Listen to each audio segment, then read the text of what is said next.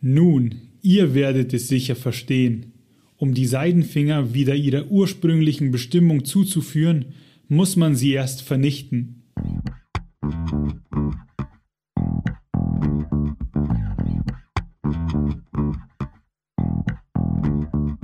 Herzlich willkommen zu Lesen und Lesen lassen, dem Bücher- und Schreibpodcast mit Martin und Maxe. Wir wünschen viel Spaß mit dieser Folge.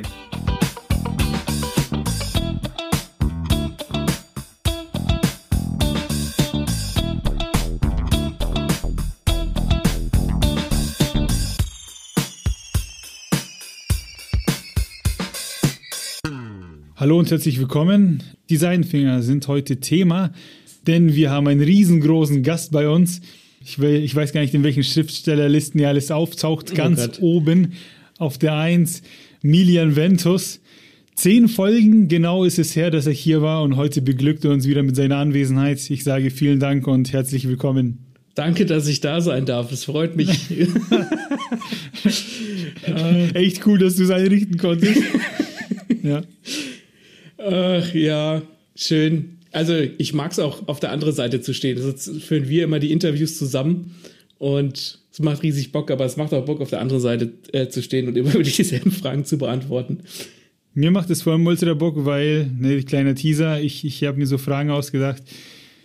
Mal schauen, ob die, die, wie schnell du die beantworten kannst. Nichts Gemeines, aber trotzdem so, dass die Hörer Spaß haben, weil man muss wissen, wahrscheinlich fällt es den Leuten schnell auf, wir kennen uns und das Ganze soll hier nicht einfach nur nicht so ein Verkaufsgespräch werden, dass wir dein Buch anpreisen, sondern das soll hier immer noch ein bisschen Entertainment sein, was fürs Ohr. Entsprechend habe ich die Fragen vorbereitet. Aber eins muss ich klären, eins müssen die Leute da draußen wissen.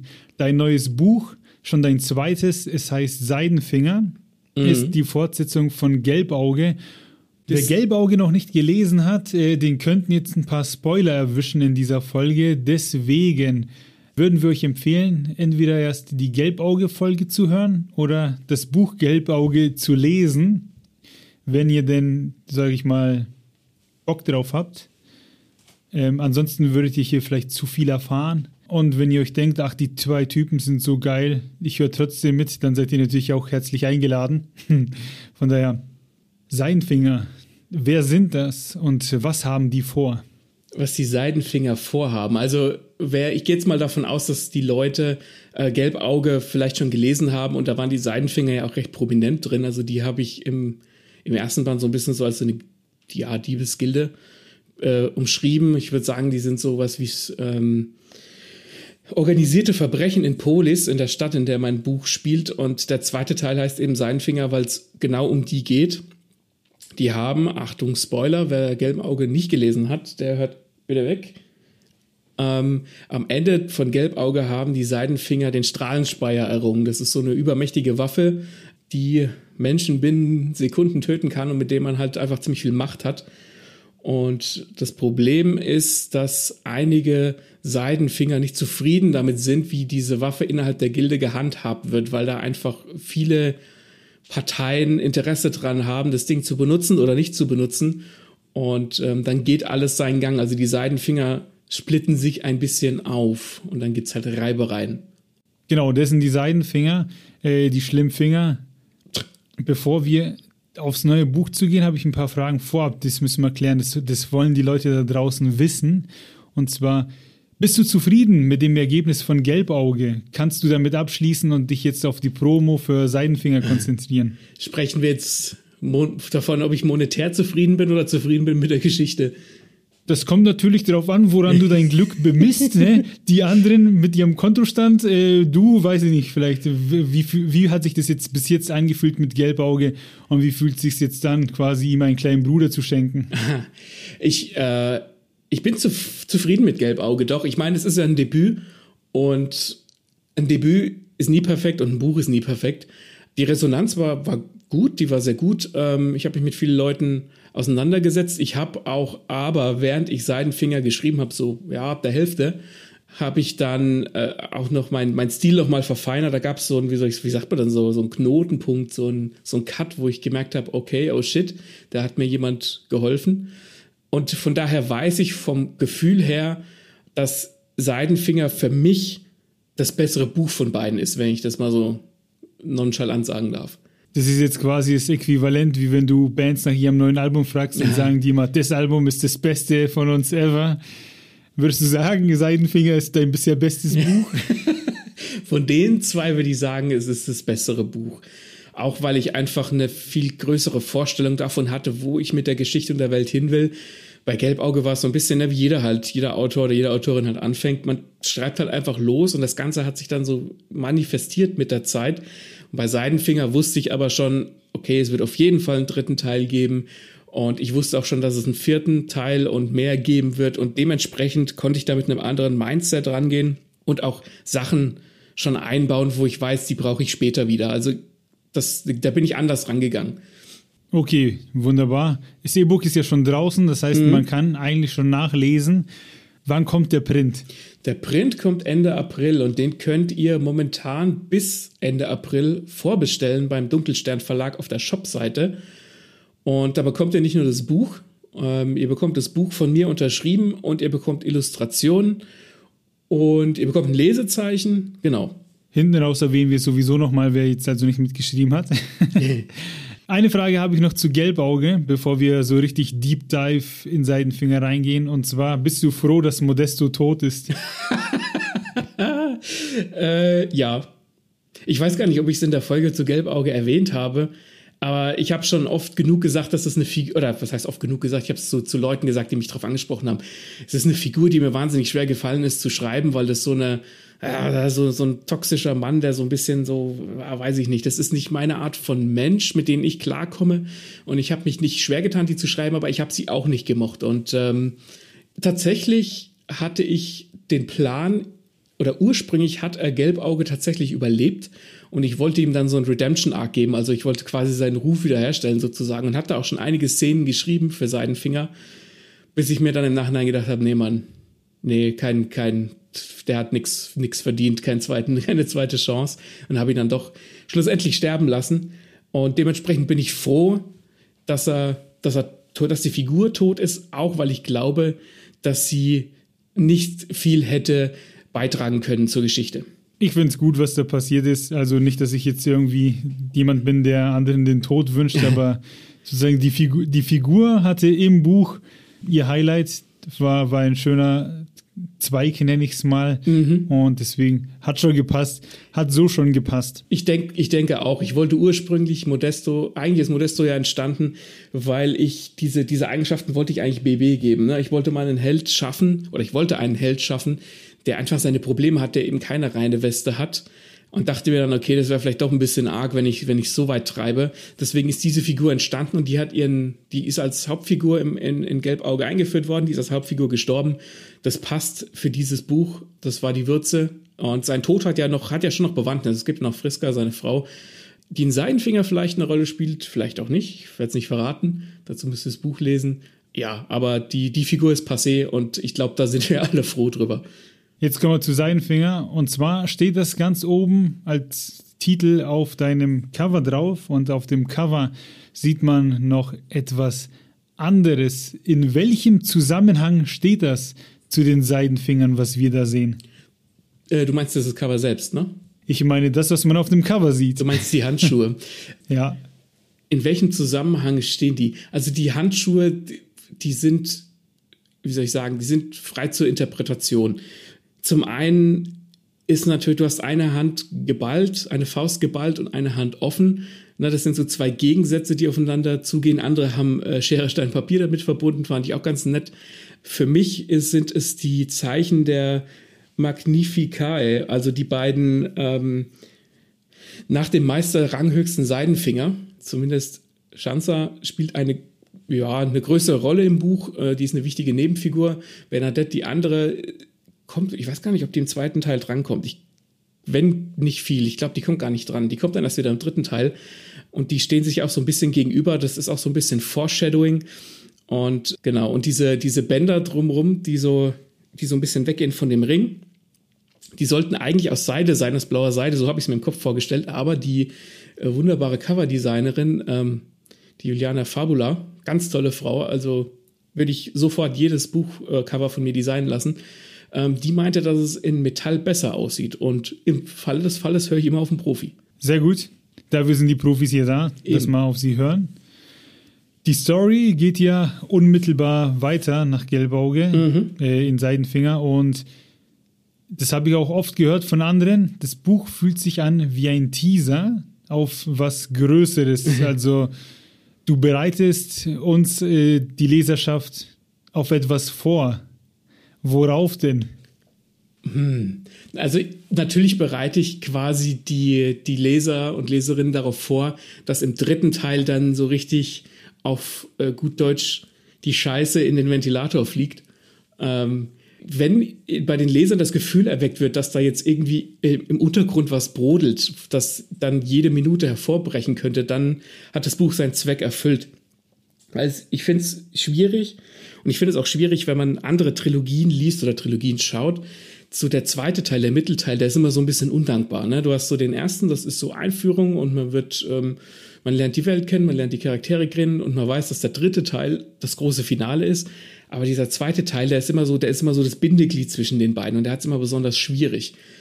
Und ich habe Seidenfinger bewusst ein bisschen breiter aufgemacht, also mehr Figuren, mehr Storylines, alles ist so ein bisschen mehr, so dass ich dann am Ende zu Band 3 hin alles wieder zusammenfügen kann, wie so eine Art ja, Bauch, sage ich jetzt mal. Ne? Es ist, fängt schmal an, wird dann breit im zweiten Teil und im dritten Teil fügt sich dann alles zu einem großen Finale wieder zusammen.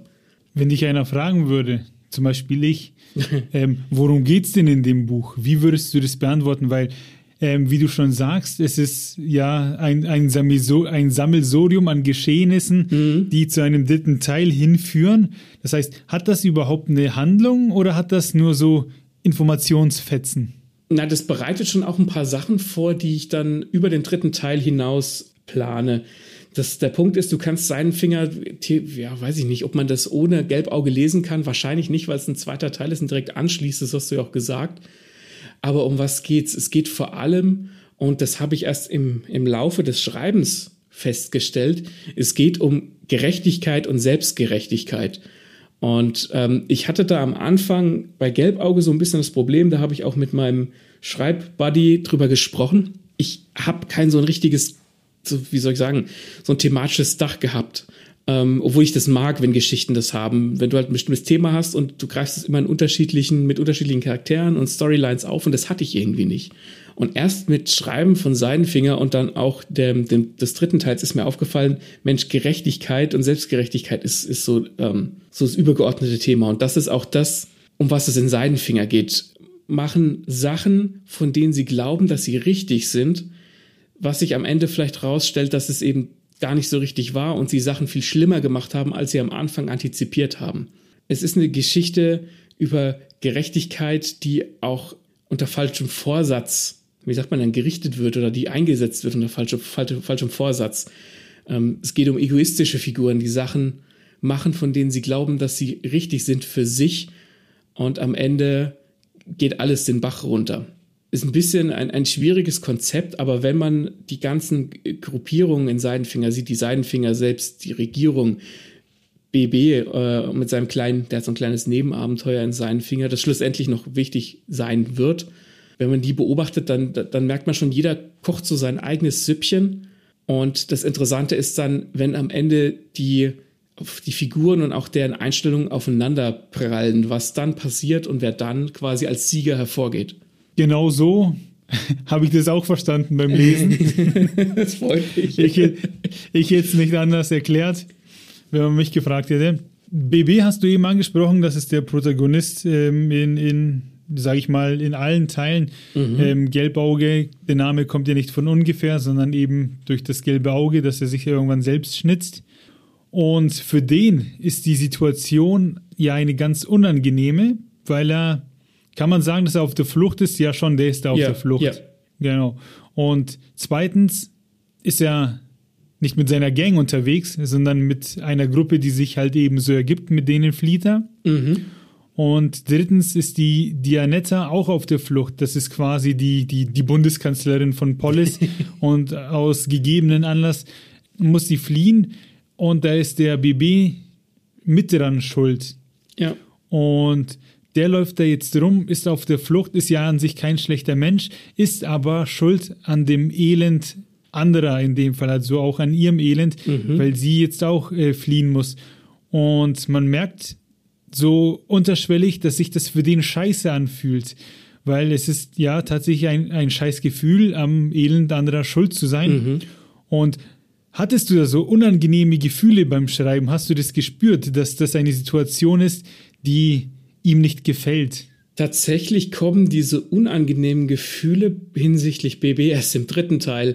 Ähm, ich tease das am Ende vom zweiten Teil schon so ein bisschen an, dass er sagt, okay, jetzt ist Schluss mit lustig, ähm, es geht jetzt in seinen Fingern an Kragen.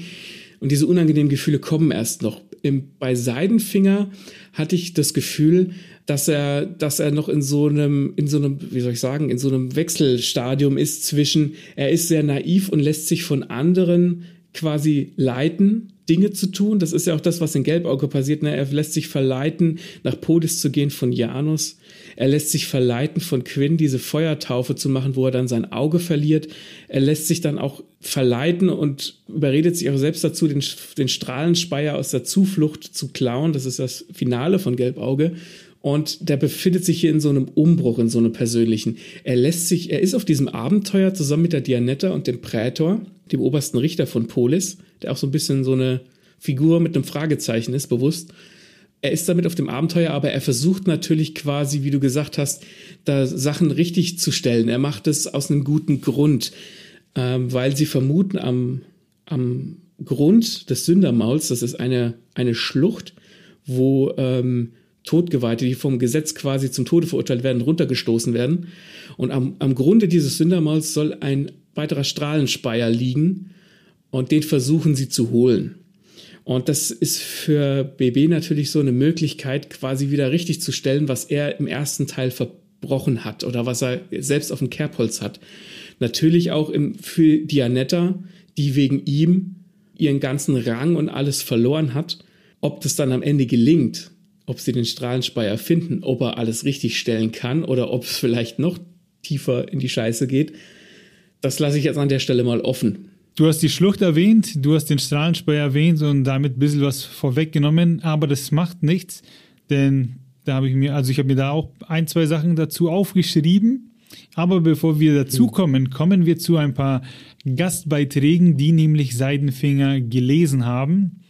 Und ob die einer Meinung sind mit dem, was wir jetzt gehört und gesagt haben, ja, hören wir doch mal rein. Und zwar habe ich hier einmal stehen die Funny. Grüße gehen raus. Da hören wir doch einfach mal rein. Eine Kurzmeinung zu Seidenfinger. Äh, das führe ich gerne nochmal aus. Ähm, die Perspektiven funktionieren nach wie vor immer noch sehr gut und setzen sich zu einem großen Bild zusammen. Ich habe eine große Liebe für die Figuren. Die sind alle sehr echt ähm, und sehr nahbar. Und es ist spannend, wie auch schon bei Gelbauge. Ich liebe insbesondere diese Aha-Effekte, die immer wieder aufkommen und ähm, wo man dann hinterher merkt, so, ach, deswegen. Ähm, also wer Bock hat auf ein Buch, wo man ein bisschen mitdenken kann, der ist bei Seidenfinger gut aufgehoben. Die Perspektiven hat sie erwähnt. Das war ja eine ganz große, wie soll ich es nennen, Marketing-Nummer bei Gelbauge, dass du gesagt hast, ah, du hast so viele Perspektiven. In Seidenfinger sind es auch nur ein paar weniger geworden, richtig? Ja, es sind 23. Bei Gelbauge waren es 25, da sind es jetzt 23. Also, Ventus äh, zweiter Vorname ist ähm, Perspektive. Mal schauen, ob der nächste Beitrag auch etwas zu den Perspektiven sagt äh, oder ob da vielleicht was anderes ins Auge gestochen ist. Kann, Und zwar kann, haben kann, kann ich eigentlich zur Fanny auch noch was, was sagen? Ach so, Entschuldigung, na klar kannst du noch was dazu sagen. Ich kann mit der Fanny ja ziemlich gut und ich ist, ich sag mal so, der Schnitzel hat mich jetzt nicht überrascht, weil wir uns ja schon ausgetauscht haben über das Buch. Die liest auch den dritten Teil Test gerade jetzt momentan und das freut mich zu hören, dass, dass sie sagt, dass die Figuren so echt sind und dass Aha-Momente auftauchen. Das sind beides Sachen, die mir wichtig waren. Und es freut mich, dass das so bei den Leuten oder in dem Fall bei Fanny angekommen ist. Das freut mich dahingehend, weil ich dann irgendwie mein Ziel erreicht habe. Das war so das Ding, was ich mir so innerlich auf die Fahne geschrieben habe. Und es hat funktioniert und das freut mich. Also, ich habe es eben noch nicht dazu gesagt, aber wahrscheinlich habt ihr es spätestens jetzt bemerkt der Maxe bzw. der Emilian hat die Schnipsel vorher nicht gehört, das, sondern das sind jetzt alles äh, Live-Reveals für ihn. Ja. Und genauso hört er zum ersten Mal, was die Romy zu seinem Buch zu sagen hat. Ich finde es absolut genial, wie die Charaktere dargestellt sind, diese ganze mystische, magische Welt. Und dabei ist es halt keine leichte Lektüre. Der Leser ist zum Mitdenken gezwungen, finde ich total klasse. Also die, die, diese Fantasie, wo die, die, diese Namensgebung herkommt, diese verschachtelten, schon politischen Winkelzüge, diese Machtspielchen und Intrigen haben mich absolut vom Hocker gehauen und ähm, davon überzeugt, dass ich in Zukunft mehr Fantasy äh, lesen sollte. Vielen Dank an dieser Stelle, dass ich einer deiner Blogger sein durfte. Siehst du mal, Bildungsauftrag erfüllt, würde ich sagen. Da hat er hat er geinfluenced, äh, unser Milian Ventus, bringt die Leute zum Lesen, was sie sonst nicht lesen. Das, also ich meine, also danke Romy, ich bin, man kann es Gott sei Dank nicht hören, ich bin knallrot angelaufen. Wenn jemand sagt, er liest wegen mir oder liest wegen diesen Büchern jetzt mehr Fantasy oder möchte mehr Fantasy lesen, das ist, da lecke ich mir alle fünf Finger. Das, äh, also toll, ganz freut mich riesig. Das, also geht, weiß ich gar nichts, fehlen mir die Worte. Die Machtspielchen, finde ich äh, gut, dass sie die erwähnt hat, weil das äh, zieht sich ja durch die ganze Geschichte, egal mhm. ob Gelbauge oder Seidenfinger. Machtspielchen finden nonstop in den Büchern statt. Gibt ja auch mehr, also es gibt ja quasi die drei großen Parteien oder noch viele, sage ich mal, äh, einzelne Leute, die ihrem Ziel nacheifern. Das heißt, äh, Seidenfinger ist auch, wie der andere Teil, eigentlich nur ein Machtspiel. Hast du, glaube ich, auch vorhin schon so beschrieben. Und das kommt auf jeden Fall rüber. Ja, was ich, also ich mag solche Machtspielchen schon auch gerne, sonst würde ich, hätte ich die nicht geschrieben. Und ich, mir ist neulich auch tatsächlich noch ein subtiler Einfluss für mich aufgefallen, den ich gar nicht so auf dem Schirm hatte. Da kann ich, wenn es dich interessiert, gleich nochmal drauf eingehen. Aber was ich an Machtspielchen mag, ist, wenn Leute Machtspielchen betreiben, nicht weil sie, keine Ahnung, sie es gerne tun oder weil sie irgendwie besonders schlau oder, oder besonders wortgewandt sind, sondern ich mag es, wenn die Leute auch ein Ziel haben und einen Grund haben, das zu tun. Ähm, wenn jetzt jemand einfach nur mächtig sein will, um der Macht willen, dann denke ich mir immer so, ja, okay, cool, du bist ein interessanter Charakter, aber mir fehlt so ein bisschen die, die Motivation. Macht der Macht wegen ist so ein bisschen ausgelutscht und Deswegen habe ich auch versucht, den Figuren in meinen Büchern oder in dieser Reihe einen Grund zu geben, warum sie denn Macht haben wollen. Ja, sehr schön. Das, was du noch hattest, kannst du eigentlich direkt hinterherhauen.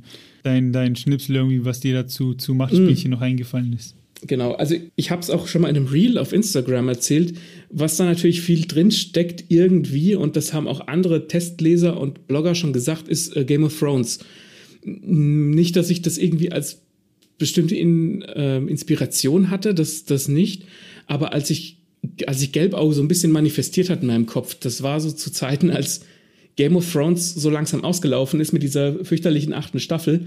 Und wir haben das, meine Frau und ich, vorher relativ kurz hintereinander weggesuchtet. Und ich mag das. Ich mag, wenn, wenn Parteien und Charaktere sich gegenseitig ans Bein pissen und du nicht voraussehen kannst, was in diesem Mikrokosmos passieren wird, weil du nicht diese üblichen, wie soll ich sagen, äh, Klischees und Tropes hast, wo du schon absehen kannst, ah ja, keine Ahnung, das ist die Mentorfigur, die wird auf jeden Fall sterben. Sowas gibt's da nicht. Und wo es das auch nicht gab, und eine, eine Serie, die ich ganz toll finde, die von außen eigentlich gar nicht so wahnsinnig, äh, wie soll ich sagen, clever aussieht, das ist Sons of Anarchy. Und Sons of Anarchy ist eine, eine Serie über Biker in Oakwood. Das ist in Kalifornien. Und du siehst es und denkst dir, okay, ja, okay, ein paar Typen auf ihren äh, Motorrädern, okay, okay. Ich habe persönlich überhaupt keine Verbindung zu Bikern oder irgendwas in der Richtung. Aber die Serie ist auch, die ist im Prinzip eine moderne Nacherzählung von, von Shakespeares Hamlet. Da sind auch so verschiedene Bikerclubs, die unterschiedliche Sachen verfolgen. Und in der, innerhalb dieser Bikerclubs hast du Figuren, die okay sind mit dem, was der Club macht, oder die halt sagen, wer weiß nicht, Drogen oder Waffenhandel finde ich scheiße, aber ich habe keine andere Möglichkeit, als das zu unterstützen, weil ich, weil ich hier in, in diesem Strudel gefangen bin oder manche Figuren sind dagegen und versuchen das zu ändern. Und das hat, glaube ich, sehr viel in, in Gelbauge und Seidenfinger und Co. reingespielt. Dieses unterschiedliche Parteien repräsentieren unterschiedliche Attribute und die Charaktere innerhalb dieser Gruppierungen haben auch nochmal unterschiedliche Vorstellungen, sodass du halt eine Mischung aus ganz vielen verschiedenen Ansichten kriegst, wo dann auch diese Perspektiven entstanden sind.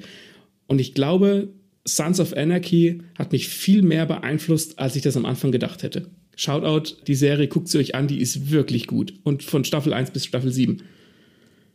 Ähm, ich meine, dass wir, lass mich lügen, in der Folge mit den guten Toten, hatten wir das erwähnt, meine ich, oder zuvor schon auch irgendwo? Das kann sein, dass ich das ja. mal erwähnt habe. Das ist so ein Ding, das ist jetzt nicht so, also es war eine erfolgreiche Serie, da gibt es auch ein Spin-off, das wir zurzeit schauen, meine Frau und ich das ist jetzt nichts wie Game of Thrones, was so die, die Welt bewegt hat. Aber das ist so eine Serie, die hat man nicht auf dem Schirm, aber die ist richtig, richtig gut, weil da einfach gute Autoren dran sind. Und ähm, ja, je mehr ich drüber spreche, desto mehr wird mir klar, wie sehr mich diese Serie beeinflusst hat. Und äh, wenn ihr, weiß ich nicht, dieses, diese, ähm, diese Ränke, dieses Ränkeschmieden und diese Schacherei in, in Gelbauge und Seinfinger mochtet und Game of Thrones vielleicht sogar schon gesehen oder gelesen habt, guckt euch Sons of Anarchy an. Also da, das ist mehr als irgendwie Kerle auf irgendwelchen heißen Feuerstühlen. ja, kann ich nur empfehlen. Auch wenn, wenn man da kein Interesse dran hat an diesem ganzen Milieu. Die ist super. Die ist super geschrieben. Da hört euch an, wie bescheiden dieser junge Mann ist. es geht heute um ihn und sein Buch und trotzdem sagt er, dass es da doch noch was anderes Cooles gibt und schaut mal vorbei, obwohl es das ja gar nicht nötig hat. Chapeau. Wir haben noch den Yoshi für euch. Und zwar ähm, auf Instagram heißt er Ich höre mal rein. Und er hat nämlich auch eine Meinung zu Seidenfinger. Seidenfinger ist ein faszinierender zweiter Teil. Und ähm, zunächst wirkt es halt wie so ein Übergang in einer normalen Trilogie, ähm, haut dann aber Sachen raus, die so unberechenbar sind und man sich denkt nur, was, habe ich da was überlesen? Wieso, wieso kommt das denn jetzt? Wieso passiert das? Was zum Heck passiert denn bitteschön da? Und äh, wenn sich das in der Trilogie so weit, also dem dritten Teil so fortsetzt, dann Halleluja. Weißt du, Martin, woran ich gerade denken musste? Woran musstest du denken? Wenn du jetzt einfach diese, na, diesen Sprachschnipsel anhörst, oder wenn ihr den da draußen anhört und ihr kennt es, und er, er setzt einfach mal seinen Finger durch One Piece es ist die allerselbe Aussage, das macht mich verdammt stolz. ja, finde ich auch ein guter Move von dir, wie du One Piece in diese Folge gebracht hast. ähm, ja, was er da, ich, ich weiß nicht, ob welche Stelle er da genau meint, aber sie trifft, beziehungsweise diese Beschreibung trifft auf eine Stelle zu, die ich im Kopf habe, und da passiert etwas in dem Kerker. Und ich glaube, damit fängt das Buch vielleicht so gar nicht, bin mir nicht mehr sicher. Ja, aber da ist was in dem Kerker mit einer Frau, wenn mich nicht alles täuscht. Ja, in einem Keller, ja, ja, ja. Ja, genau, genau. Und da, da, da, spiel, da, da spielst du mit unseren Gefühlen. Da, da, da trägst du uns aus. Aber mehr möchte ich dazu nicht sagen. Ich glaube, du auch nicht, weil das muss man sozusagen, sonst, sonst nimmt es den Effekt, sonst nimmt es die Gaudi. Ja, also. Aber das ist, ja ist begründet, was er da sagt, sag ich. Das freut mich. Also wie gesagt, das ist ja auch genau dieses Gefühl, was ich immer bei One Piece hatte, was so jetzt, was sich so rauskristallisiert hat, was meine ganz offensichtlich und persönliche äh, Inspiration ist, dass halt da einfach Sachen passieren, wo du denkst, ne, was? Echt? Und dann, dann gibt auf einmal im, im Nachhinein viele andere Sachen ergeben auch Sinn. Oder du erhältst eine Information und das ist ein Puzzleteil und das fügt sich so ein, dass du auf einmal ganz viele Sachen miteinander verbinden kannst, wo du denkst, jetzt macht das alles Sinn. Und so wie er das gerade gesagt hat, wenn ich das erreicht habe mit diesem zweiten Band, dann freut mich das riesig, weil dann hat ja diese Inspiration irgendwo ihren Eindruck bei mir hinterlassen. Eindruck hast du auch bei der Regina hinterlassen. Ähm, Grüße gehen raus und vielen Dank für dein äh, Schnipsel. Sie hat uns nämlich auch etwas zugeschickt. Obacht. Seidenfinger bietet eine Spannung, Überraschung und Abgründe. Milian ist ein Meister der Erzählperspektiven. Am Anfang fragt man sich, wie alles zusammenhängt und am Schluss gibt es ein stimmiges Gesamtbild, so dass man gleich nochmals von vorne beginnen will. Die Polis Chroniken ist Fantasy, die nicht Mainstream ist, viele Charaktere und Perspektiven bietet und Spielraum für eigene Schlussfolgerungen zu den Charakteren, ob die jetzt gut oder böse sind. Können wir damit jetzt eigentlich sagen, dass Seidenfinger oder die Polischroniken international geworden sind? Kann man, also äh, müsste ich raten, würde ich sagen, sie klingt ein bisschen indisch. Indisch? Nein, ich glaube, die Ja. ist Schweizerin. Ach so, ja, das schwingt, finde ich, so beides ein bisschen mit. Nicht der ähm, Also, das, also ich weiß, also sie hat zu mir gesagt, dass sie versucht hat, den, den, ihren Schweizer ähm, Dialekt oder Akzent äh, halt, äh, sie hat versucht, Hochdeutsch zu sprechen. Und ich finde, Schweizer Akzent finde ich furchtbar charmant. Und ich fand auch diese Sprache oder diese, diese, diesen Schnipsel jetzt furchtbar charmant. Und ich freue mich, dass, äh, dass es Seinfinger bis in die Schweiz geschafft hat. Und ich freue mich auch über das, was die Regina da gesagt hat. Und ich, ich habe jetzt nicht mehr jeden von diesen Schnipseln einzeln im Kopf, aber ich habe das Gefühl, dass jeder so ein bisschen was anderes gesagt hat. Kann das sein? Ja, sie hat dich zum Beispiel als Meister der Rätsel bezeichnet, was ich sehr süß finde. Der Yoshi, der, ich höre mal rein, der hat zum Beispiel gesagt, dass du, ne, diesen, what the fuck, was tun die da? Äh, Das hat er ja mit der Fanny gleich, weil sie ja gemeint hat, dass das alles ziemlich durchdacht ist. Ähm, und es viele Twists gibt. Und auf der anderen Seite hast du noch jemanden zu Fantasy bekehrt, also du hast deine Hausaufgaben gemacht. ähm, Seidenfinger ist mehr als ein Buch. Seidenfinger ist hier, ist Gesellschaft. Seidenfinger ist, ist Leben. Oh Mann.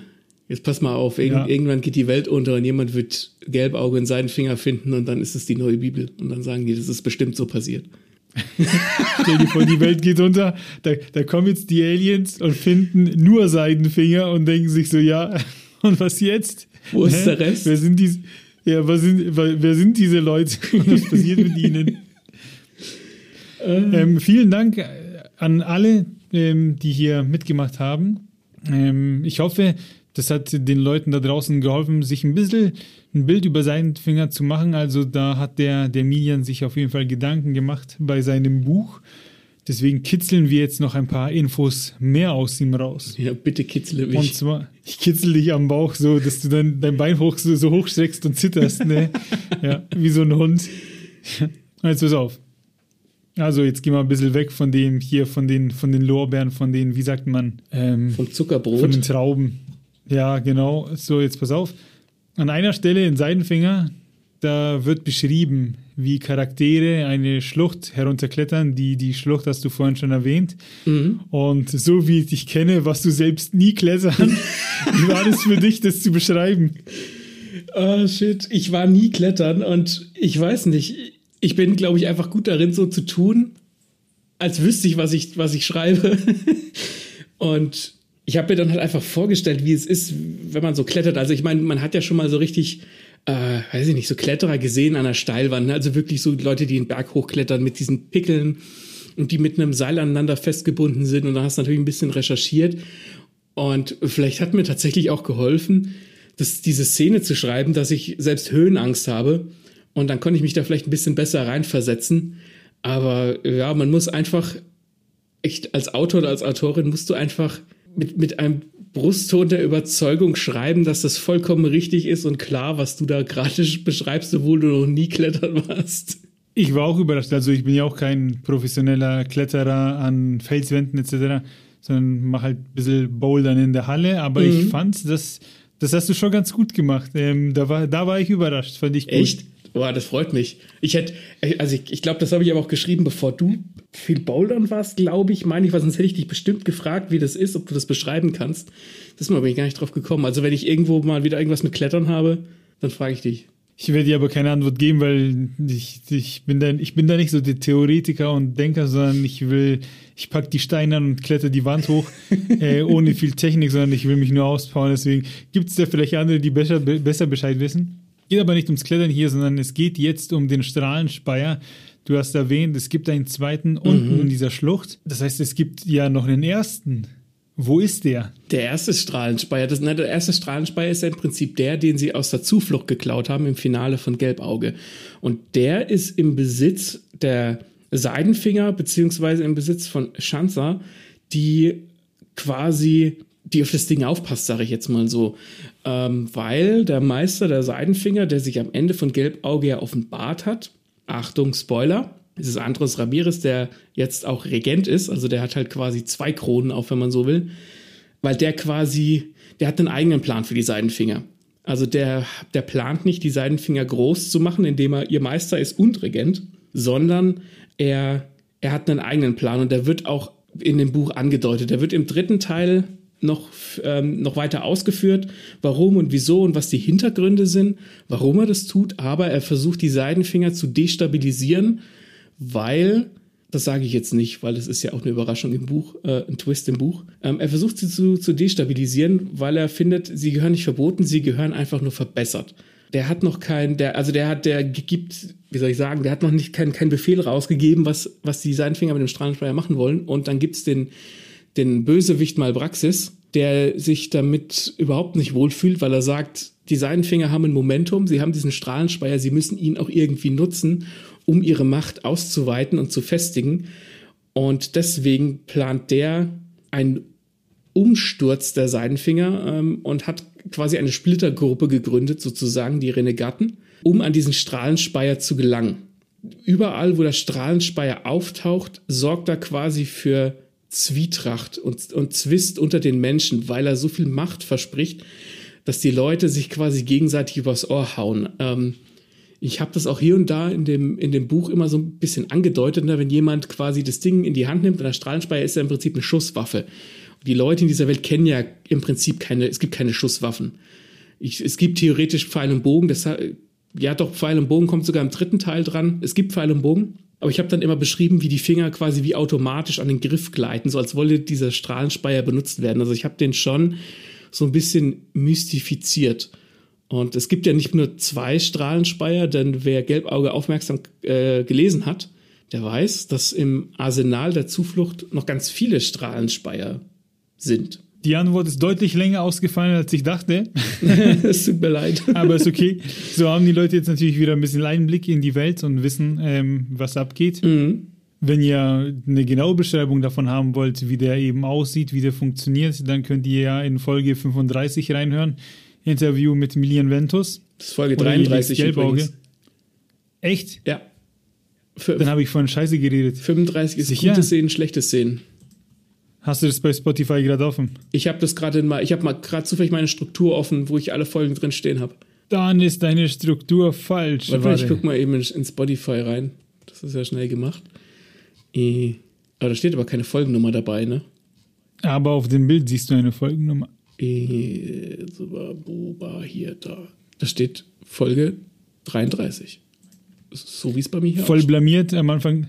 Voll blamiert am Anfang der Folge, aber das macht nichts. Spielen wir drüber äh, hinweg. Nee, deswegen machen wir das jetzt zu zweit. Ähm, hast du zufällig ein Rätsel zur Hand, ein kleines Rätsel zum Strahlenspeier? das haben wir jetzt auch gar nicht im Off besprochen.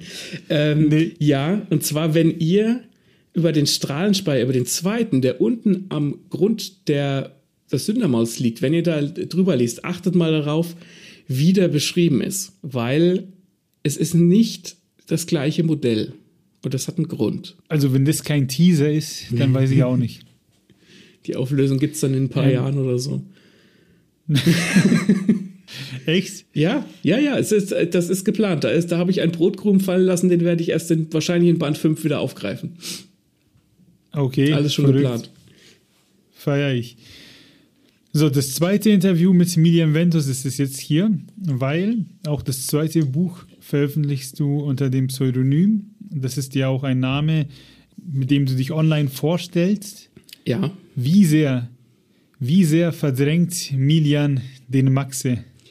Überraschenderweise gar nicht. Ich, also ich meine, ich reagiere mittlerweile darauf, wenn die Leute mich mit Milian ansprechen oder anschreiben, weil es ja mein, mein Pseudonym ist. Aber ich mache ja quasi kein Geheimnis aus meinem Pseudonym. Es ist ja nicht so, so von wegen, oh, keine Ahnung, ich schreibe Spicy Dark Romance, also darf mein Chef nicht wissen, dass ich äh, irgendwie Sexszenen schreibe. Sondern ich, ich mache da ja kein Geheimnis draus. Also wir sagen ja auch bei uns, ähm, äh, bei Lull, äh, Maxe und Milian und so, also ich, ich bin quasi beide zu gleichen Teilen. Ich, ich erzähle als Maxe über die Polis-Chroniken, ich erzähle als Milian über die Polis-Chroniken. Das ist einfach nur ein anderer Hut, aber ich bin dieselbe Person. Sehr gut. Nicht, dass du wie, wie diese, wie heißen sie, Method Actor wirst und dann plötzlich voll mit der Rolle verschmilzt und nicht mehr weißt, wer du bist. Stell dir vor, ich kann auf einmal Latein, obwohl ich das nie gelernt habe und spreche nur noch in La äh, Latein. Solange die Bücher geil sind, ist ja auch egal. Ne? Na, ich will ja, ich will vor allem ja. nicht so einer sein, wo es dann heißt, oh, der Milian Ventus Autor, also äh, der ist ja, der, wenn, ne, wenn, der, wenn der im Interview ist, ist der ganz in Ordnung, aber hinter der Bühne ist der voll der Arsch. Das soll es ja so Künstler geben, die genauso ja, sind. Eben, was ich aber auch, gar nicht. Was ich auch faszinierend finde, ist, dass es auch so Leute gibt wie Walter Mörs, die es schaffen, ihr Zeug ultra berühmt zu machen, aber sich komplett der Öffentlichkeit fernhalten können. Ja. Ne? Äh, finde ich auch ziemlich wild. Ähm, natürlich jedem das seine, ne, wenn er keinen Bock auf die Publicity hat. Wie ist das bei dir? Hättest du Bock auf Publicity? Ja, schon. Also ich, ich, ich habe da neulich erst drüber nachgedacht. Ich bin eigentlich, auch wenn ich nicht so wirke, an und für sich bin ich ein recht introvertierter Typ. Ich bin auch gern für mich, ich bin auch gern alleine. Aber wenn ich quasi entertainen muss oder wenn ich die Möglichkeit habe, mich so ein bisschen in den Vordergrund zu spielen, dann mache ich das auch gerne. Und das hat man ja auch gesehen, als wir auf der Liberatis Bona waren, also ich nicht als Milian, sondern als Maxe ne, dann kann ich, wenn ich dann da irgendwie stehe und die Leute wollen mit mir reden, dann, dann performe ich. Und ich umgebe mich auch gerne mit Leuten, die ich mag. Aber ich bin auch wahnsinnig gern zu Hause und habe niemanden um mich rum und schließe die Welt aus. Also dahingehend schlagen eher zwei Herzen in meiner Brust. Aber klar, ich, ich habe auch mal, ich weiß gar nicht, ob ich es im letzten Interview gesagt habe, so mein mein Traum in Anführungszeichen, den ich mir immer so in Gedanken rufe, ist, wie ich quasi auf einem, auf irgendeiner Convention, auf einem Panel sitze, wo ich so eine halbe, dreiviertel Stunde habe, wo mich jemand ausfragt in einem Interview ähm, über mein Zeug, wo dann die Leute ans, ans Mikrofon gehen können und sagen, ah, Milian, wie, wie, erzähl doch mal von deinen Büchern, wie hast du jenes und, und, und so gemacht, dass ich quasi eine Resonanz kriege von den Leuten, die das Buch gelesen haben und die das toll finden. Und das finde ich toll. Toll. ja, ist so ein schönes Ziel und das ist auch nicht zu hoch gegriffen. Also das sollte eigentlich machbar sein. Ich hoffe. Und ich denke, den, den, den Erfolg wünschen wir dir alle. So, jetzt muss ich dich dahingehend aber schon enttäuschen, dass du zumindest für diese Folge aufhörst, über Seidenfinger zu sprechen. Dafür kannst du aber jetzt richtig geile Antworten geben, denn wir kommen zu den Rausschmeißerfragen. Ähm, jetzt wird's, jetzt wird's tricky. Erinnerst du dich noch an, an das letzte Rätsel, was ich dir gestellt habe? Das war dieser, dieser, dieser Joke mit, ich glaube, einer Frau, die eine Münze gefunden hat, die aus der Kneipe kam, wo du erzählt hast, dass die ein Auto wurde. Irgendwas mit Schein, mit scheinwerfender Lichtern, irgendwie sowas war da. Ja, ja genau, ja, genau. Ja. Schon mal der Aufruf an euch. Also, wenn ihr Fragen zu Seidenfinger oder zu Milian habt, dann haut uns die in die Kommentare, ne? Ähm, da könnt ihr gerne mehr erfahren. Jetzt erfährt ihr erstmal Folgendes. Du musst in ein geheimes Labor, das von bewaffneten Soldaten bewacht wird. Ne? Mhm. Das sind nämlich wichtige Dokumente und die musst du unbemerkt hinausbringen, sonst darfst du nie wieder ein Buch schreiben. Und du darfst dir drei fiktive Charaktere aussuchen, die dir dabei helfen. Wen nimmst du? Ich, ich habe quasi drei fiktive Charaktere, die mir helfen, Papiere aus einem hochbewachten Labor zu schaffen. Ist richtig. Wie ich das mache, ist mir überlassen. Ob ich die zusammenfotzen lasse von jemandem oder ob ich das im Geheimen mache, äh, ist wurscht. Nee, du darfst nicht erwischt werden. Darf dich ich keiner darf sehen, weil sonst, sonst ja, ist gleich Alarm und Hokuspokus und du bist aufgeflogen. Also ich, ich, äh, meine erste, mein erster Gedanke war, und du hast, du hast die äh, Hunter Hunter ja auch gelesen, da gibt es den in, im Chimera Ant Arc, da infiltrieren sie auch so eine Villa oder so, so ein Anwesen von ja, wo, wo, auch, wo auch so super starke Krieger leben, sage ich jetzt mal ganz allgemein gesagt. Und die haben auch eine Figur dabei, die kann wie so eine Art äh, Raum erschaffen im, im Nichts sozusagen, wo sie dann reingehen und auch wieder daraus rausgehen können, weil er halt vorher so Portale platziert hat. Ich glaube, ich würde einfach den mitnehmen. Da ist Nov. Und dann würde ich da einfach den Portal legen lassen. Dann gehe ich da rein, nehme die Papiere, gehe wieder raus und bin weg. Und niemand hat mich gesehen. Und ich habe nur einen gebraucht und nicht drei, weil ich lösungsorientiert bin und effektiv. Das ist mein Leben. okay. Ansonsten würde ich jetzt fragen, wie nimmst du Nov mit? Aber wenn du nur den einen nennen willst, weil ich du den einen brauchst, dann. Ich, ich ja? würde auch, eine Alternative dazu wäre auch ähm, aus und jetzt wirst du gleich lachen, weil das hat noch gefehlt aus JoJo's Bizarre Adventure, Golden Wind, Golden Wind Part 5. Hab nur, hab nur drauf gewartet. ja.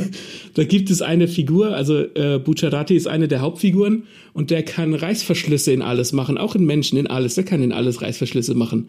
Da würde ich einfach einen Reißverschluss von außen in die Wand machen. Der kann auch viele Reißverschlüsse irgendwo hin machen und dann würde ich einfach so die äh, Dokumente rausholen. Ja, passt. Ne, einfach irgendwas, was irgendwo Türen reinmacht.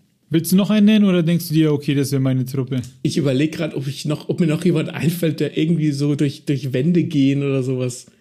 Na Logo, Alter. Echt? Ja klar. Durch Wände gehen. Ich weiß gar nicht. Na, der Bruno, Alter, mit der Tür-Türfrucht. Der wäre richtig geil für den Job. Stimmt. Jetzt haben wir Hunter x Hunter, Jojo und One Piece vereint. Jetzt Ja. ist eigentlich, kann ich in Ruhe sterben nach dieser Folge, weil das sind diese drei Inspirationen, die mich beeinflusst haben. Ich hätte noch Solid Snake genannt, einfach weil er es drauf hat. ja, Einfach weil er es drauf hat. ja, aber mich hätte ja keiner gefragt. Ähm, gut, lassen wir so stehen. Jetzt machen wir einen richtig äh, krassen Cut. Und zwar bist du ja jetzt äh, Lektor geworden, offiziell. Herzlichen Glückwunsch. Danke. Die, die Fans jubeln. Was macht dir beim Gedanken an die Selbstständigkeit am meisten Angst? Steuern. Ich habe schon bewusst die Frage so gestellt, weil ich wusste, was kommt. Also ähm, ich habe jetzt, ich habe eine Weiterbildung zum Lektor gemacht bei der Textehexe, war super geil, kann ich jedem empfehlen, der es überlegt, auch Lektor oder Lektorin zu werden. Äh, ein besseres Seminar kriegst du in Deutschland für Geld nicht. Ähm, wahnsinnig viel gelernt, auch über die Selbstständigkeit. Und ich habe tatsächlich schon einen Auftrag an Land gezogen und zwar werde ich für Delitoon proofreaden. Also das ist eine, eine Seite für Webtoons und die haben hauptsächlich koreanische Manhwas ähm, im, im Programm. Manhwa ist im Prinzip dasselbe wie ein Manga, nur halt auf Koreanisch, da heißt es anders. Das heißt, ich muss mich demnächst mit Rechnung schreiben und Steuer und alles, was dazugehört, auseinandersetzen. Ich bin auch gerade schon dabei, ähm, damit es läuft. Aber so dieses Steuer oder dann denke ich, weil, weil das ist, weiß ich nicht, Steuer ist einfach so ein Ding, das, das bringt dir niemand bei. Das ist, bringt dir in der Schule niemand bei, das bringen dir die Eltern nicht bei und du kriegst das halt so mit Hängen und Würgen, kriegst du deine eigene Steuer hin, ne? Einkommenssteuer, überhaupt kein Ding. Aber jetzt kommt da auf einmal, jetzt brauchst du eine, eine, eine Steuer-ID für, die habe ich für, äh, brauchst du, äh, um Autor zu sein. Jetzt habe ich die Woche beim Finanzamt angerufen und habe gesagt, kann ich die eigentlich auch für einen Lektor verwenden? Und die Frau sagt zu mir, ja, eigentlich schon, aber warten Sie mal, ich frage meinen Kollegen. Und dann fragt ihr den Kollegen und der sagt, nö. Und dann sagt sie, kann ich melde mich bei Ihnen wieder, ich bringe das in, in Erfahrung. Dann denke ich mir, ah, wenn ihr das nicht wisst, ob ich jetzt die Steu selbe Steuernummer nehmen kann oder nicht, woher soll ich es denn dann richtig machen? Ich habe jetzt keinen Schiss, dass ich ins, ins Gefängnis komme oder so. Aber ich denke mir halt, ich bin, ich kann wahnsinnig gut Pläne machen. Aber ich kann keine Pläne machen, wenn ich nicht weiß, wie Sachen funktionieren. Und ich weiß nicht, wie diese ganze Steuerkacke funktioniert und ich nicht weiß, wie ich was absetzen muss, wann ich irgendwo eine Rechnung abgeben muss, muss ich Mehrwertsteuer ausweisen, brauche ich eine Kleinunternehmerregelung. Das sind so Sachen, die machen mir Angst, Martin. Die machen mir Angst, weil ich nicht weiß, was richtig ist. Falls ihr euch jemals gefragt habt, wie der Maxi klingt, wenn er gestresst ist. Jetzt habt ihr es gehört. Also- Aber ja, ich verstehe deine Ängste. Also klar, das, das gibt sich schon irgendwie und irgendwie finde ich es raus, weil ich sag mir immer, es gibt ganz andere Debbaler, die haben es auch geschafft. Wieso soll ich daran scheitern? Ganz sicher scheitere ich daran nicht, aber das ist so eine Sache, da läuft mir auf gut Deutsch das Arschwasser, wenn ich dran denke, weil ich nicht weiß, wie es funktioniert. Wenn ich nicht weiß, was, was ich, was, wie was funktioniert, ich muss es machen, dann bin ich, dann werde ich unruhig. Mal schauen, ob du ähm, was anderes besser kannst. Das kannst du bestimmt. Und zwar an den Kleiderschrank gehen. Was würdest du sagen, ist dein Lieblingskleidungsstück? Mein Lieblingskleidungsstück. Zählen Schuhe dazu? Die zählen dazu. Ich überlege gerade, ob ich, ein, ich, ich, also ich bin ein großer Freund von, von bunten Socken und ich habe allerlei bunte Socken mit bunten Erdbeeren und Socken mit Faultieren drauf, die chillen und das mag ich gerne. Und ich habe wahnsinnig bequeme Adidas-Schuhe. Weiße Adidas-Schuhe mit so, halt so weiß-blau. Und eigentlich sind Adidas-Schuhe nicht für meine Füße gemacht. Die sind immer ein bisschen eng. Aber diese Schuhe, die habe ich gekauft und habe die, die waren runtergesetzt, weil das war ein Modell aus dem, aus dem Vorjahr. Und ich habe die angezogen und dachte, boah, geil. Und dieses Gefühl hat man nicht oft, wenn man irgendwie Schuhe anzieht und denkt sich, die sitzen. Und die gab es noch zweimal in meiner Größe. Und ich sag zu meiner Frau, ich würde mir die am liebsten gleich zweimal kaufen, aber die hat mich davon abgehalten und jetzt ärgere ich mich, weil diese Schuhe nämlich so langsam ausgelatscht sind und halt so langsam halt drüber sind. Und jetzt habe ich die nicht mehr und ich hätte sie gerne nochmal. Das ist echt schade, weil dann gehst du das nächste Mal in den Laden und das ist sozusagen jetzt dein neuer Richtwert, diese Schuhe. Ne? Jeder neue Schuh muss an den rankommen. Ja. Also ich meine, weißt du, was äh, mich. Ja? Nee, jetzt sag du. weißt du, was mich übelst nervt, ist, wir haben uns vor ein paar Monaten übelst geile One Piece Sneaker gekauft Ah, ja, und ja, das ja. Wetter ist immer noch so scheiße, es ist immer noch so kalt, dass wir die nicht anziehen können. Und die, was haben die gekostet? 90 Euro jeweils. Und ich will endlich diese One Piece Schuhe Stimmt. anziehen, aber ich kann nicht, weil wenn du jetzt damit rausgehst, es ist alles viel zu nass, viel zu dreckig, viel zu kalt. Ja. Und die stehen bei mir seitdem im Schrank. Ja, die stimmt, die warten auch drauf angezogen zu werden. Stimmt, die habe ich, die habe ich auch noch im Schrank stehen. Die sind, die sind auch bequem. Ich mag auch so, so Stoffschuhe, so Chucks und so mag ich auch gerne. Habe ich dir eigentlich erzählt, was mein Vater zu diesen Schuhen gesagt hat? Hast du erzählt, aber ich glaube, die Leute draußen wollen es auch hören. Also diese Schuhe, wie sehen die aus? Die haben so ein bisschen so, ah, die sind so, so ocker, so graubraun. Ne? Das sieht so ein bisschen aus, als wären die so geflochten.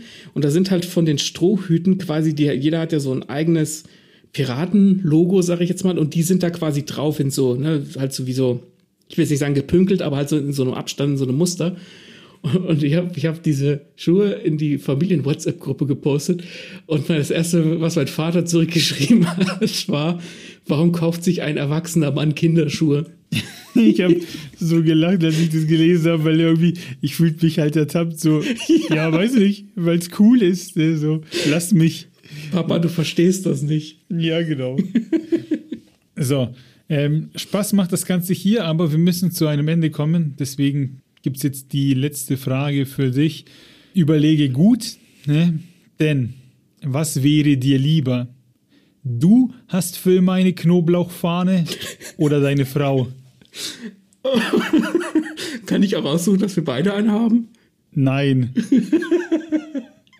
Nur eine Frau, das ist okay, weil Kno Knoblauch ist geil. Und ich finde, wenn du ein Rezept hast, da steht irgendwie zwei Zehen Knoblauch, dann kannst du es locker vervierfachen. Es schmeckt immer noch geil, schmeckt sogar besser wahrscheinlich am Ende. Und, aber wenn du halt, es gibt schon so Gerichte mit Knoblauch, wenn der Knoblauchgeschmack ein bisschen zu intensiv ist, dann hast du da lang was davon. Und das ist, das übertüncht dann auch den Rest. Aber wenn jetzt jemand anderes eine Knoblauchpfanne hat, dann habe ich die zumindest nicht im Mund. Also wünsche ich, E- Eva, es tut mir leid, aber ich wünsche dir diese Knoblauchfahne. Finde ich gut. Ich finde auch gut, wie du die Antwort sozusagen ähm, beschrieben hast, ne, dass du das erläutert hast und dass du nicht auch dich genommen hast, sondern tatsächlich deine Frau. Ich wusste nicht, was du wählen wirst und finde es spannend, dass du ihm das so beantwortet hast. Ich kann dir kurz erzählen, wie das bei mir war. So saß ich ja am Laptop und habe die Fragen aufgeschrieben und dann kam mir die und dann habe ich zu meiner Freundin gesagt so, ja, was sie denn nehmen würde. Und dann hat sie gesagt, ja, sie würde die Knoblauchfahne nehmen. Und dann habe ich gesagt, ja, ich würde sie auch nehmen, mit dem Grund, dass ich quasi das nicht, äh, ich, ich könnte das quasi den Gedanken nicht ertragen, dass sie da draußen mit Leuten zu tun hat, etc. und jeder, den sie quasi anspricht, äh, die, dass sie halt diese Knoblauchfahne hat, ne, und das halt nicht gut kommt, sondern dann würde ich das Opfer lieber auf mich nehmen. Das ist auch eine gute Antwort. Ja, aber pass auf, und dann habe ich gefragt, ja, ob sie da noch mit mir rumknutschen würde, wenn ich so eine Knoblauchfahne hätte. Und dann hat sie gesagt, ja, ich weiß nicht. Und dann habe ich gesagt, du kriegst die Knoblauchfahne. ja. Na, du musst aber auch mal so bedenken, wenn der andere die Knoblauchfahne hat, weiß er, dass er oder sie die Kno dass sie die Knoblauchfahne hat, ist sie das also es ist ja schon bewusst, dass sie die hat, aber schmeckt sie die auch? Oder ist es einfach Das frage ich, das frage ich dich dann ähm, im dritten Interview. ja. Soweit habe ich das nicht gesponnen, aber wir spinnen, lesen und lesen lassen weiter. Ähm, vielen Dank fürs Zuhören. Vielen Dank, dass du da warst, Maxe, dass du dir die Zeit genommen hast, Ja, äh, diesen Podcast zu besuchen. Shoutout an Seidenfinger und an alle, die sich heute für Seidenfinger ausgesprochen haben. Nochmal vielen Dank. Milian, wo gibt's das Buch zu erwerben? Wie kann man dich unterstützen? Also den, das E-Book könnt ihr kaufen für, ich müsste lügen, ich glaube 5,99 bei äh, Amazon. Oder aber ihr könnt es umsonst lesen, wenn ihr Kindle Unlimited habt. Und wenn ihr auf Print steht, wenn ihr gerne was in der Hand habt, dann könnt ihr bis Ende April den Print vorbestellen. Habe ich vorhin schon mal gesagt, gibt es eine Illustration dazu, Unterschrift und ein cooles Lesezeichen. Könnt ihr vorbestellen beim Dunkelstern Verlag im Shop. Link packe ich in die Show Notes. Ja, und könnt ihr auch natürlich danach dann auch äh, auf Amazon kaufen per äh, als Print und so. Das kommt alles noch nach, aber Vorbesteller kriegen halt ein kleines Goodie. Und wenn ihr mich unterstützen wollt, wenn ihr Interesse an dem Buch habt oder an der Welt oder ähm, ja, wenn ihr mit dem Gedanken gespielt habt, dass ihr es mal lesen wollt, gönnt euch entweder bei Kindle Unlimited, zahlt ihr nichts, wenn ihr ein E-Book E habt, ähm, oder ihr zahlt, Gelbauge kostet, glaube ich, 3,99 als E-Book. Ähm, Würde mich freuen, wenn ihr, wenn ihr die paar Euros übrig habt und wenn ihr mir dann eine Bewertung da lasst oder wenn ihr mich, schreibt mich an, wie, wie, wie es euch gefallen hat, was euch nicht gefallen hat, was euch gefallen hat. Ich bin jederzeit immer offen drüber zu sprechen und äh, ziehe auch gern ähm, die rhetorische Hose aus, wenn, wenn ihr irgendwelche Fragen habt. Anschreiben? Meinst du etwa einen Brief? Oder wie findet man dich auf Instagram und Facebook und was weiß ich wo? Bitte schickt mir eine Postkarte. Nein, natürlich könnt ihr, könnt, findet ihr mich unter Milian Ventus Autor auf Instagram. Ihr habt, ich habe auch ein Facebook-Profil, ähm, da könnt ihr mich auch anschreiben. Ähm, ja, das sind so die zwei gängigsten Sachen, wie man mich erreichen kann. Am ehesten per, per Instagram. Wunderbar. Dann bleibt mir nichts anderes zu sagen, außer euch zu sagen, wann die nächste Folge kommt. Maxi, wann kommt die nächste Folge? Äh, das habe ich jetzt natürlich überhaupt gar nicht vorbereitet. Ähm, am, am 5. April. 5. April. Am 5. Am 5. April kommt die nächste Folge von Lesen und Lesen lassen. Vielen Dank fürs Zuhören.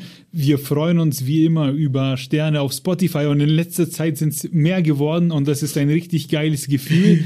Ja, das, das gibt Power. Leute, ja. wenn ihr einen Stern auf, auf Spotify hinterlasst, der Martin macht immer einen Screenshot und sagt, wieder ein Stern mehr. Ich freue mir ein zweites A-Loch. Jedes Mal und ich freue mich jedes Mal mit. Das ist ein Highlight für uns.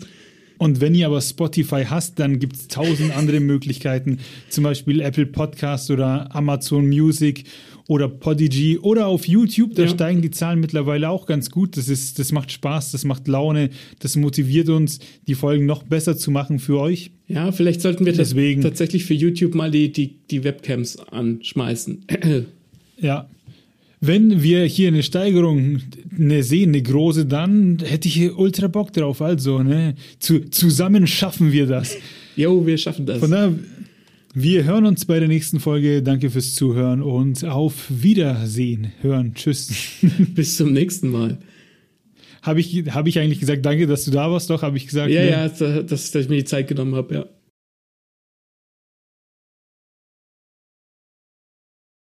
Martin, Weißt du, Maxi, dass mir mein neuer Job richtig Spaß macht? Dir macht dein Job Spaß? Ja. Wie kann das sein? Wir sind, wir sind hier immer noch in Deutschland. da geht man arbeiten und beschwert sich. Ja, habe ich auch gedacht. Aber seit Anfang Februar bin ich ja bei GameStar Tech und da kann ich quasi einfach Artikel raushauen habe dann quasi direkt ähm, Rückmeldung, ob das geil ist oder ob das scheiße ist. Spoiler-Alarm, meistens ist es scheiße, wenn man den Usern Glauben schenken darf die dann irgendwie abschimpfen. Aber ich habe da riesig Bock dran, weil na, so ein Buch schreiben ist ganz geil, aber da arbeitest du ziemlich lang dran und bis, wenn dann die Resonanz kommt, das ist toll, aber der, ah, der Abstand quasi vom Schreiben zur Resonanz ist so groß. Aber wenn du jetzt einen Artikel schreibst, wo du denkst, der ist cool, dann und jemand kommentiert dann irgendwie drunter, ja, voll guter Artikel, habe ich, äh, keine Ahnung, habe ich noch nicht gewusst, irgendwie so. Das, das fühlt sich schon ziemlich gut an. Das ist schön. Also ich glaube, wir zwei wurden als Kinder zu wenig gelobt, deswegen. deswegen deswegen gibt es diesen Podcast überhaupt. Ja, deswegen freuen wir uns immer über Feedback. Ich verstehe das, wenn du da deine Zeilen in, in quasi für die Redaktion reinklopfst und dann reagieren die Leute drauf, äh, gleich drauf. Und ich, ich glaube, ich habe das äh, heute vernommen, so, so, sogar die Stars werden mittlerweile auf dich aufmerksam. ja, und zwar äh, kennt man vielleicht, ich weiß nicht, ob ich, ich, ich, dazu müssten jetzt unsere Zielgruppe besser kennen. Aber LeFloid ist ein großer deutscher YouTuber, der hat zwei, über zwei Millionen Abonnenten. Und der hat auch, ich weiß gar nicht, was das für ein Video war, kann, kann ich dir gar nicht sagen, aber auf jeden Fall hat der einen Artikel von mir, wo ich äh, äh drüber geschrieben habe, über Jet, Chat GPT, also diese KI, die jetzt so seit November, Dezember äh, groß ist und so für Furore sorgt. Und zwar schreiben Leute halt damit Bücher, ne? Die lassen halt diese KI Bücher schreiben, hauptsächlich Kinderbücher, und stellen die bei Amazon rein und denken dann halt, sie cashen voll ab, obwohl das halt alles eher nur so semi-geil ist. Und darüber hat er halt quasi auch gesprochen im Video und hat halt einen Artikel von mir, den ich auf GameStar veröffentlicht habe, halt als Screenshot genommen und halt quasi so als Referenz. Und tatsächlich hat er später in dem Video auch nochmal einen anderen Artikel von einem Kollegen von mir äh, als Referenz erwähnt. Also LeFloid liest anscheinend, anscheinend GameStar Tech. Äh, ja, bin ich schon ein bisschen, ein bisschen groß jetzt.